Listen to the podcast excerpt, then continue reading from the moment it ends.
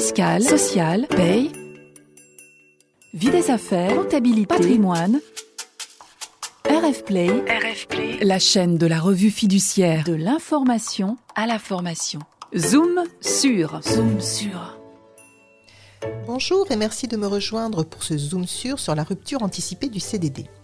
Je suis Frédéric Roseau, rédactrice en chef de la revue RF Social, rédigée par la rédaction sociale du groupe Revue Fiduciaire. Zoom sur, zoom sur. J'ai choisi aujourd'hui de vous parler de la rupture anticipée du CDD parce que parfois, quand je discute avec des employeurs, ils me disent bah oui, moi, je vais plutôt prendre un CDD parce que bon, finalement, c'est moins long, ça m'engage moins, je pars pas sur du long terme, mais finalement, je prends moins de risques si jamais la personne que je recrute ne me donne pas entièrement satisfaction.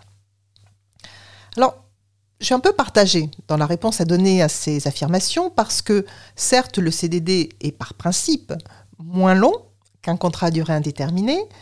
Cela étant, CDD ne rime pas nécessairement avec contrat de courte durée. Notamment lorsque je conclus un CDD sans terme précis, ça peut durer un certain temps. Imaginons que je conclue un CDD pour remplacement de maternité eh bien, il faut que je fasse très attention à la façon dont je vais rédiger ma clause du contrat de travail. Parce que si je mets que je conclue le CDD jusqu'au retour de Madame X, eh bien, si la salariée enchaîne après son congé de maternité un congé parental d'éducation, eh bien, le CDD va se poursuivre. Et ça n'était pas nécessairement ce qu'on avait en tête au moment où on a embauché le remplaçant ou la remplaçante de cette personne.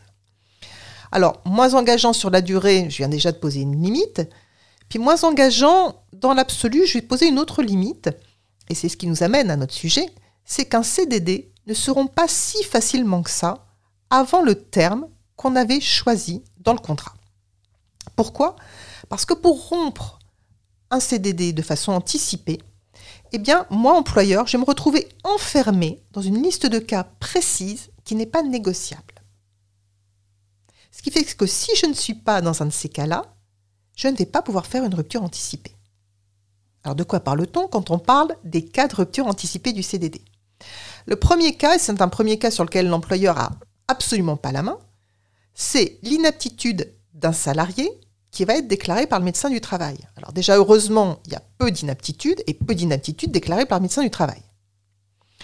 Deuxième hypothèse, qui n'est pas si fréquente que ça non plus, c'est le salarié en CDD qui commet une faute grave. Alors oui, dans ce cas-là, je vais pouvoir rompre son contrat. Mais toute faute d'un salarié n'est pas une faute grave. Et si la faute grave, elle s'entend de façon aussi restrictive que quand on veut procéder à un licenciement pour faute grave. Donc, là aussi, ce n'est pas si courant que ça. Troisième cas, il n'est pas très courant non plus, j'y reviendrai après, la force majeure. Quatrième cas, alors là, je n'ai pas du tout la main en tant qu'employeur, c'est le salarié qui est en CDD qui vient me voir, mon employeur, qui me dit, ben voilà, j'ai trouvé un contrat durée indéterminée chez un autre employeur, donc je romps, c'est moi qui mets fin à mon CDD. Et puis, la dernière hypothèse, effectivement, où l'employeur a la main, mais le salarié aussi, c'est la rupture d'un commun accord. Donc, on le voit, il y a cinq hypothèses de rupture du CDD par anticipation, pas si simple d'entrer dedans.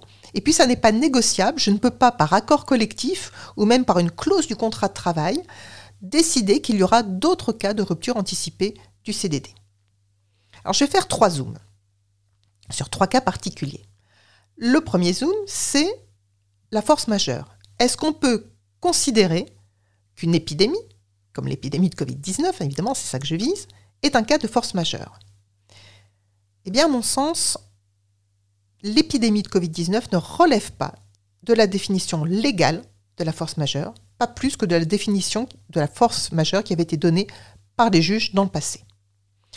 Alors c'est vrai que dans le passé, elle n'avait pas été reconnue pour l'épidémie de grippe H1N1. Et puis, quand on voit que sur cette crise sanitaire liée au Covid-19, il y a un dispositif exceptionnel d'activité partielle qui a été activé, qui a été mis en place et qu'il est accessible aux salariés et aux CDD, on se dit bien que puisque les CDD peuvent être placés en activité partielle, ben, il n'y a pas de raison de considérer cette épidémie comme un cas de force majeure. Deuxième zoom, on ne licencie pas un CDD. C'est-à-dire que je ne peux pas licencier un salarié en CDD pour un motif économique, quand bien même il y aurait un motif économique avéré dans l'entreprise. Et je ne peux pas non plus, ça c'est pour rebondir sur l'hypothèse que je vais donner au début, ben oui, si jamais euh, le salarié en CDD, ça va pas trop, je mettrai fin au CDD. Eh bien non, je ne peux pas licencier un salarié en CDD pour insuffisance professionnelle. C'est-à-dire que le salarié qui finalement ne m'apporte pas la performance que j'attendais, ben, je ne pourrais pas mettre fin à son CDD pour ça. Alors évidemment, si je me rends compte pendant la période d'essai, je peux rompre la période d'essai. C'est un des cas de rupture hein, du, CDD, mais comme d'un CDI d'ailleurs. Mais par contre, il n'y a pas de licenciement. Donc on pourrait presque dire, si on tirait le fil un peu plus loin, que c'est moins souple de rompre un CDD un salarié qui, ne donne pas satisfaction finalement que pour un CDI. Et puis le troisième et dernier zoom, eh bien c'est la rupture conventionnelle individuelle. Alors la rupture conventionnelle individuelle qui est une modalité de rupture qui connaît un bon succès quand même depuis un certain nombre d'années, eh bien cette rupture conventionnelle individuelle, elle est réservée au contrat à durée indéterminée. Par contre, hein, je l'ai évoqué tout à l'heure, on peut rompre d'un commun accord un CDD. C'est-à-dire que l'employeur et le salarié en CDD peuvent s'accorder, peuvent se mettre d'accord pour se dire, d'un commun accord, on décide de mettre fin au CDD. C'est possible, c'est un cas de rupture anticipée, mais dans ce cas-là, il faut prendre bien soin de le formaliser dans un écrit spécifique, co-signé de l'employeur et du salarié. Et par exemple, faire signer le reçu pour solde de tout compte au salarié, ça ne suffira pas. Et puis, je, noterai au passage que la rupture conventionnelle collective, eh bien, elle est également impossible pour un salarié en CDD.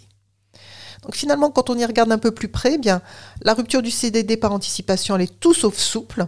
Donc ça doit, à mon sens, absolument pas être un élément de choix de ce type de contrat. Et quand on l'ajoute au fait que le recours au CDD est enfermé dans une série de motifs précis, eh bien, on pourrait presque en conclure que finalement, le recours au CDD offre peu de souplesse. Voilà, donc vous pouvez retrouver les règles qui permettent de mettre fin à un CDD de manière anticipée dans nos publications, notamment dans RF Social et dans le Dictionnaire Social, que vous trouvez notamment sur les sites de la revue fiduciaire. Retrouvez tous les podcasts de RF Play et plus encore sur rfplay.fr.